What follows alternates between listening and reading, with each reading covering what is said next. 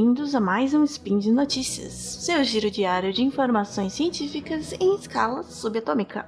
Aqui é a Nanaka, de São Paulo, e hoje, dia 1 Nixian, primeiro dia de Nixian, o último mês do ano Nix. Estamos quase chegando ao fim, à noite, para recomeçar um novo ano também conhecido como dia 4 de dezembro, uma terça-feira. Vamos falar um pouco sobre tecnologia. E na primeira notícia, um laboratório de bolsa. Speed Notícias.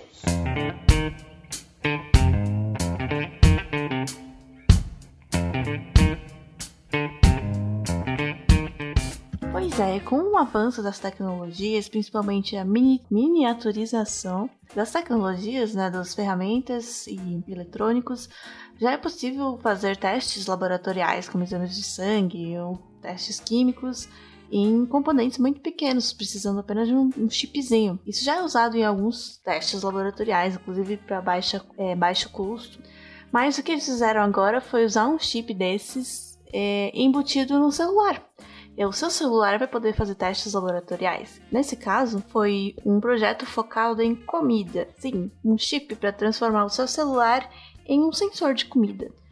É, no Festival de Restaurantes de Londres, o Sebastian Valus falou sobre essa nova tecnologia, em nome da companhia que ele trabalha, que é uma subsidiária da BASF, uma grande empresa de química alemã cujo projeto basicamente é um espectrômetro portátil de mão. Mas o que é um espectrômetro afinal? Ele é um instrumento de medição óptico, então ele mede ondas de luz, né? Ele mede, na verdade, várias propriedades da luz em uma determinada faixa do espectro eletromagnético. E isso serve para você detectar o formato, a substância que, né, a partir de como ela reflete a luz, a substância que está presente ali na, na amostra. Então, aí, a partir de cada ponto, a intensidade de cor, é, o comprimento de onda da luz que chega no, no sensor, ele consegue dizer o que, que tem, quais elementos estão presentes ali, né? Da mesma forma que a gente consegue dizer quais elementos estão presentes em planetas e estrelas longínquas, né? Analisando esses espectros de luz. E aí na química a gente tem o espectrômetro que é usado para identificar elementos em amostras pequenininhas, né? Então, esse do celular é basicamente um aparelho que você aponta e clica e aí, por radiação infravermelha, ele pode diferenciar produtos aparentemente idênticos pela sua composição química. Na verdade, ele é um aparelhinho que você conecta no celular, né? Ele é bem pequenininho, assim, do tamanho de uma bolacha. E aí você conecta ele no celular com um fio, né, o cabo de dados. E ele escaneia, você aponta ele e escaneia os alimentos que você quiser, ou a amostra do que você quiser. Esse scanner consegue até diferenciar, por exemplo, entre azeite, que é o óleo de oliva, né? E o óleo de outros vegetais, óleo de soja, por exemplo, óleo de milho. Ele consegue fazer a diferenciação dos compostos e te dizer que são óleos diferentes e exatamente o que tem ali. Ele também diferencia farinha de arroz de farinha de trigo, açúcar de adoçante e poliéster de seda, por exemplo. Enfim, ele é bem preciso, então materiais que o produto, os alimentos que ao olho nu a gente às vezes até nem cheirando ou provando você não consegue ver a diferença, o scanner consegue. O nome desse sensor é com é uma empresa alemã, né? Então deve ser assim que eles falam. Então ele ainda é um protótipo, mas já tá em demonstração ele funciona perfeitamente e quando for pro mercado, é, vai ser uma ótima inovação para, por exemplo, alérgicos, né? Você consegue identificar pela espectrometria, consegue identificar alergênicos que tiver na comida, né? Você não sabe, foi servido aí não tem um rótulo, né? E você consegue identificar se tem o, o alérgico que você não pode comer. Ou também contaminação de tóxicos, etc. Outras aplicações seria testar é, remédios para saber se eles estão puros, né? Se não tem impurezas, se não tem a, se a quantidade, proporção dos, dos compostos está bem pura. Ou até testar é, colheitas, né, plantações, para ver se o produto já está pronto para ser colhido, porque é, várias frutas ou é, por exemplo, a banana, quando ela tá madura, ela apresenta um componente que a gente não consegue ver a olho nu, mas dá pra ver em luz ultravioleta, por exemplo, a casca dela brilha bem azul forte por causa desse componente chamado é um catabólito de clorofila 56, ou FCC 56. Que, na verdade, é um dos produtos da quebra da clorofila, que a banana, conforme vai ficando madura, vai quebrando essa clorofila. E aí vão aparecendo esses compostos que esse scanner poderia ser programado para identificar. E aí, né, aquilo que a gente sempre fala, com essas tecnologias ficando acessíveis, qualquer um pode ter ela na mão, né, na, na, na palma da sua mão, literalmente, no seu celular.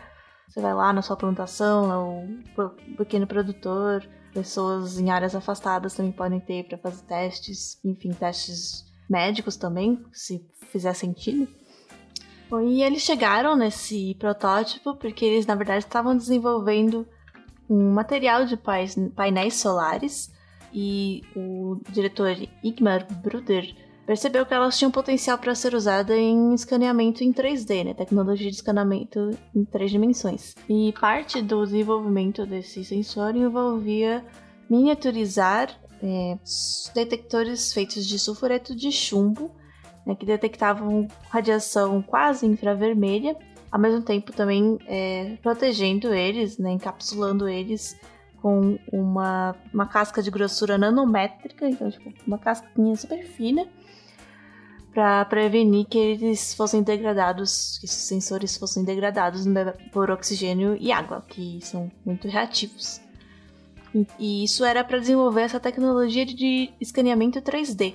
Enquanto eles ainda estão, estavam, né, estão desenvolvendo essa tecnologia a todo vapor, eles perceberam que esses detectores em miniatura de infravermelho era a base perfeita para um espectrômetro portátil. Né? E aí eles desenvolveram aí esse protótipo do sensor portátil de compostos químicos. E ah, e outras aplicações que poderiam usar esse scanner espectrômetro portátil seria, por exemplo, é, quando eu falei né, de detectar a pureza de remédios, não só de remédios, mas de quaisquer compostos é, comerciados, por exemplo, agrotóxicos e é, outros químicos de tratamento né, de água que às vezes tem bastante fraude e não tem como detectar até que você já tenha perdido todo o investimento, né?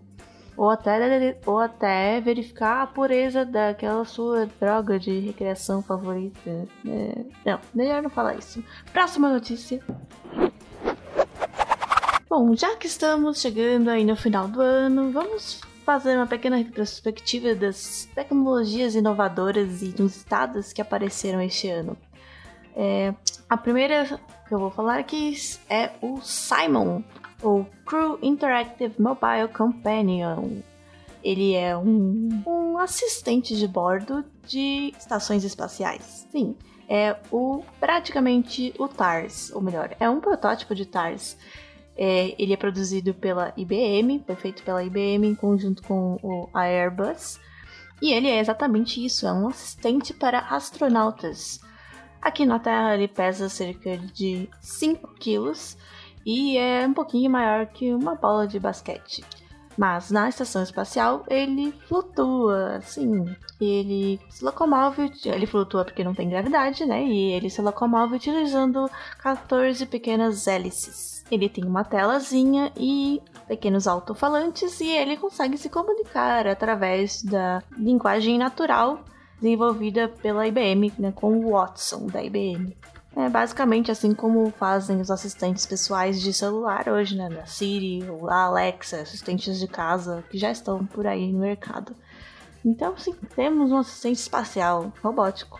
Inclusive, como ele é um assistente espacial, ele vem já com conhecimentos que auxiliariam os astronautas, né? Então ele já ele já está pré-instruído para conseguir responder coisas para ajudar os astronautas na manutenção da, da estação, com informações de sensores da estação, etc. Ajudar os astronautas a fazer reparos ou mesmo realizar os experimentos que são enviados para eles fazerem lá, né? O, o assistente, o Simon, consegue ajudar eles com comandos de voz, então de uma maneira bem mais prática e natural. Outra inovação que aconteceu esse ano, aliás, eu falei que vou falar de inovações do ano, mas na verdade eu vou falar de coisas de robô. A gente se preparar porque o futuro tá aí.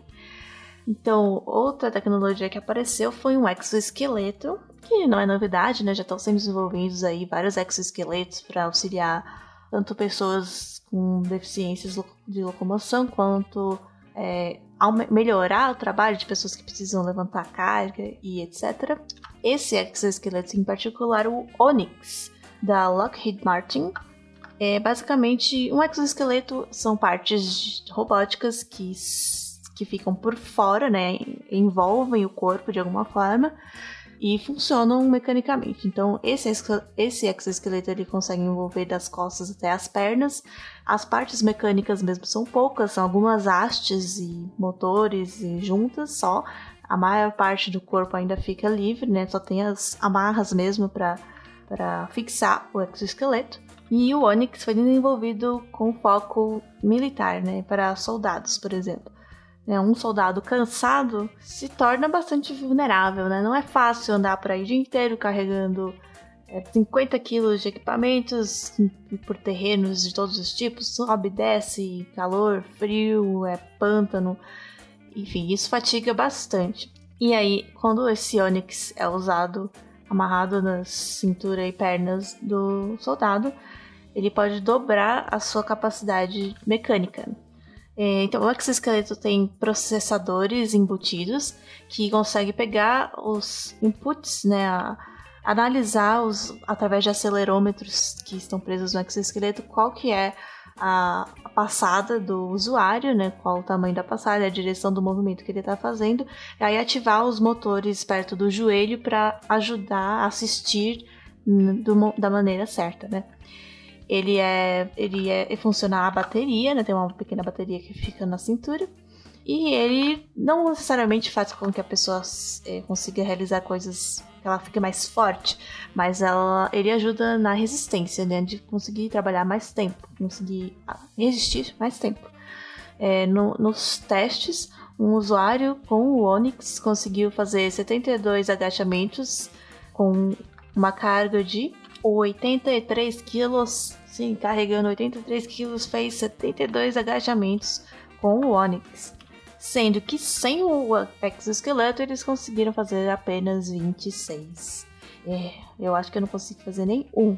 Mas fica aí, né? Aliás, vocês virem no post a, a foto, esse exoesqueleto é bem bonito até. Não sei se é só porque ele é um protótipo, mas ele é bem elegante, assim, não é aquela coisa que então, tem uns sendo desenvolvidos aí que você olha, tá, ele ajuda, mas também parece um trambolho, né? Se andar com aquilo parece ser um Transformer. Não sei não, até que é bem. Tá mais pra Full Metal Alchemist aí, tá chegando. O futuro está aqui. E agora vamos falar da Disney. Sim, você achava que aqueles vídeos da Boston Dynamics com aqueles robôs cachorros. Aliás, robô cachorro também foi uma coisa que aconteceu esse ano.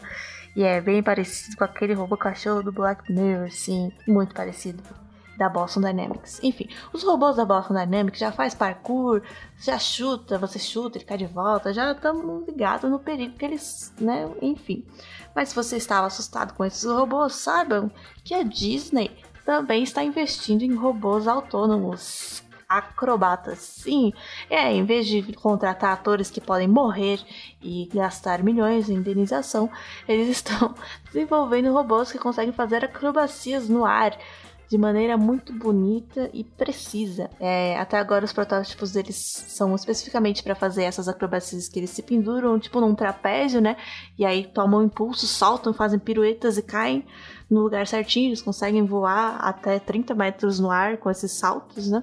E é impressionante, realmente. Eles não ainda não são tão é, inteligentes, digamos assim, quanto os robôs da Boston Dynamics, porque eles não percebem muito o ambiente, tipo, eles não eles têm uma, eles são um pouco mais específicos para fazer aqueles movimentos, mas estão chegando lá. É a Disney que tá fazendo isso. Então, é, ficar atentos aí, né? O futuro é robô, gente. É robô. Vocês já jogaram Detroit? Vai ser tudo robô. Né? Artista vai ser robô, é, esportista vai ser robô, É, todos os funcionários que dependem de força física e mecânica vai ser robô. E talvez um pouquinho mais pra frente também todos os outros também vai ser robô. Então a gente tem que começar a pensar em como a gente vai viver esse mundo, né? Fica aí a. Ah, não sei o que é isso. Fica aí a divagação pra vocês. E espero que vocês tenham curtido essas notícias. E não fiquem muito medo do futuro. E sim, leiam e estudem e pensem sobre o futuro. Por isso, pessoal, eu, todos os links de, das notícias estão no post deste episódio. E também lembrando que este Spin de Notícias e todos os podcasts do Portal Devente só são possíveis de acontecer graças ao patronato dos patronos queridos de vocês no Padrim ou no PicPay. Então, se você quer ajudar esse projeto indo a continuar, por favor, ajude também a contribuir lá você e também compartilhe e diga aí nos comentários o que você achou dessas notícias. Você está preocupado? Você tem algo a acrescentar? Você tem sugestões de notícias? Você tem caneladas para apontar? Comente aí no post e até a próxima. Tchau, tchau.